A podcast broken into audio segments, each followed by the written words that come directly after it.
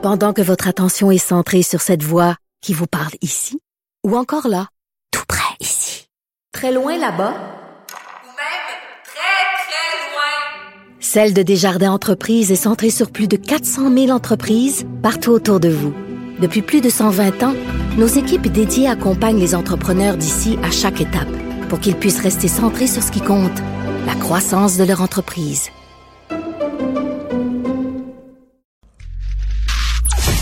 Alexandre Dubé. Soucieux du moindre détail, il scrute tous les dossiers. Pour lui, l'actualité n'a aucun secret. Cube Radio. La Direction régionale de santé publique de Montréal enquête actuellement sur trois cas de légionellose identifiés à Montréal. Euh, on rapporte un décès. Euh, les trois cas donc ont été identifiés dans les secteurs d'Anjou et de Mercier-Ouest, déclarés à la santé publique entre le 29 juillet et le 8 août dernier. Et il y a un individu ben, qui est mort malheureusement des complications de la maladie. Pour tenter de mieux comprendre ce qui se passe, docteur David Kaiser, il est chef médical pour le secteur environnement urbain et santé des populations Bonjour, docteur. Bonjour. Alors, décrivez-nous peut-être pour ceux et celles qui sont moins familiers avec la, la légionellose, qu'est-ce que c'est et quels en sont les symptômes? Alors, euh, c'est causé par une bactérie euh, qui est un peu partout dans, dans l'environnement. Euh, en ville, on va le retrouver à deux endroits principaux. Première chose, c'est vraiment dans l'eau potable, dans nos chauffe-eau, s'ils sont pas assez chauds. Alors, à retenir, notre chauffe-eau devrait être à 60 degrés pour prévenir la croissance de, de cette bactérie-là qui aime ça, l'eau autour de 35-40 degrés. Deuxième endroit, c'est ce qu'on appelle les tours de refroidissement. Alors, c'est des tours sur euh, beaucoup les bâtiments en hauteur, et puis ça va être dans l'eau. Ce que ça cause comme maladie, c'est une pneumonie. Alors, euh, les symptômes, fièvre, difficulté respiratoire, comme, comme d'autres pneumonies, et un peu comme euh, une COVID plus sévère, la plupart des gens qui ont ça vont être hospitalisés. Ouais. Bon, bon an, mal an, on, je regarde un peu les statistiques de l'an dernier. On, rapportait quoi, 52 cas. Euh, On aurait cette année, bon, en date de mercredi, en date d'hier, 27 déclarations reçues. Euh, est-ce qu'on doit se préoccuper de, de l'apparition, notamment, là, bon, de ces trois cas, Anjou, Mercier-Ouest, de ce décès euh, comme, comme population? Est-ce que ça doit nous, nous inquiéter? Est-ce qu'on doit être alerté? Alors, euh, nous, on partage cette information-là euh, pour que euh, les gens sachent qu'on fait notre travail. Est-ce que la population doit s'inquiéter? La réponse est non, spécifiquement par rapport à, cette situation-là. Mm-hmm. La légionellose, comme vous l'avez dit, bon an, mal an, on a quelques dizaines de cas et euh, pas mal à toutes les années, on a ce type de situation-là où ce qu'on se dit ah, ah, il y a quelques cas on peut un peu plus rapprocher. Euh, est-ce qu'il y a une source commune?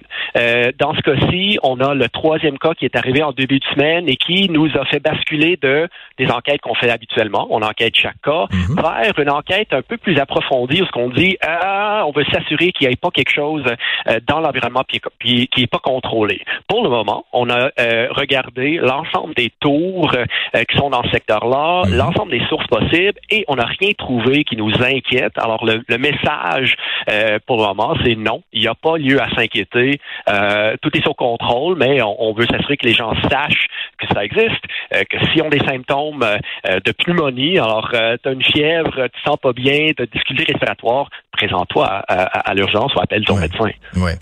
Dites-moi, éclairez-nous un peu comment vous faites ces enquêtes-là. C'est des prélèvements? C'est-tu des... Oui, euh, euh, très bonne question. Alors, euh, d'abord, il y, a, le côté clinique. Alors, on reçoit directement des médecins, des hôpitaux ces déclarations-là, puis font, on fait toute une enquête auprès de la personne et auprès de, l'équipe clinique. Mhm. Alors, c'est qui, ils ont été où, c'est quoi les, les, les problèmes médicaux qui pourraient expliquer ça. Alors ça, c'est une enquête faite par une infirmière, et puis on a toute l'histoire médicale. Du côté de l'environnement, on va aller voir les tours. Alors, on est en lien avec la RBQ, la, Régie du bâtiment du Québec, qui a euh, les informations sur toutes les tours et il y a des prélèvements réguliers qui sont obligatoires selon la loi et puis on a accès à ces résultats-là. On va aller voir, est-ce qu'il y a des tours qui ont été contaminées? Est-ce que c'est contrôlé? Et sinon on ordonne la décontamination.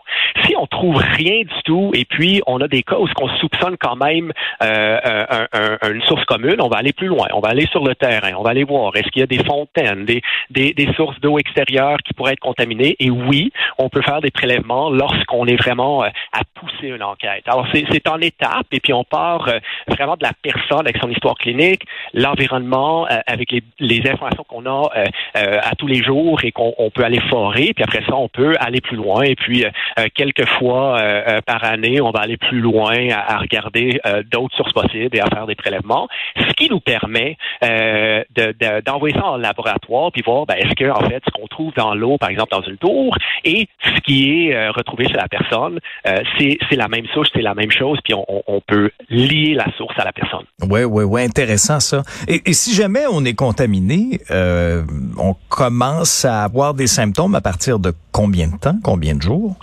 Oui, alors le, ce qu'on appelle la période d'incubation, alors la, la, le, le, délai entre euh, être exposé et avoir des symptômes, ça va être euh, entre deux et dix jours. Alors on va dire environ une semaine. Et les personnes qui euh, ont un système immunitaire affaibli, ça peut aller jusqu'à deux trois semaines. Alors en général une semaine, mais ça peut être un peu plus long. ce qui explique pourquoi on reçoit les cas. par exemple, le troisième cas qu'on a reçu en début de semaine, ben, l'exposition, la personne-là a été exposée euh, euh, au mois de juillet. Alors, on recherche aussi euh, les, les, sources qui étaient là au mois de juillet pour s'assurer que on identifie les sources possibles. Mm-hmm. bon, pour ce qui est des, des, des, complications, notamment, bon, il y a un individu qui est décédé des complications de la maladie. Est-ce qu'il y a certaines clientèles plus à risque ou certains problèmes de santé qu'on peut avoir et, et combiner, par exemple, avec un, cas de légionellose, ben ça peut vraiment mettre en, en, en danger notre vie?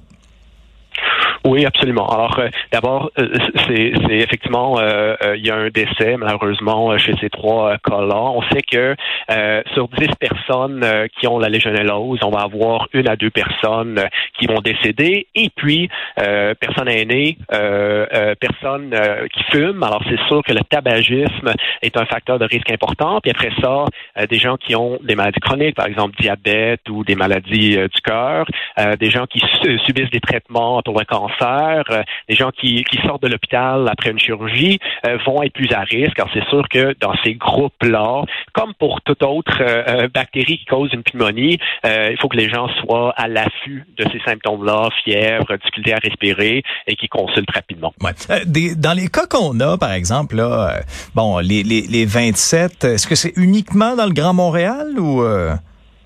En fait, c'est euh, nous on est on est responsable notre notre territoire, c'est l'île de Montréal. Alors c'est pas l'ensemble de la région montréalaise. Ces 27 là, c'est sur l'île de Montréal. Euh, et puis ils vont être un peu partout sur l'île, euh, ce qu'on appelle les cas sporadiques. Alors mhm. les cas qui sont pas liés à une source vont être un peu partout sur l'île. Puis c'est sûr, on sait qu'il y a plus de monde dans les quartiers centraux. Alors on va avoir plus de cas mhm. dans les quartiers où il y a plus de monde. Docteur Kaiser, écoutez, vous nous avez très bien expliqué ça. C'était très clair. Merci beaucoup d'avoir pris le temps. C'est apprécié. Au revoir. merci à vous. Bonne, journée.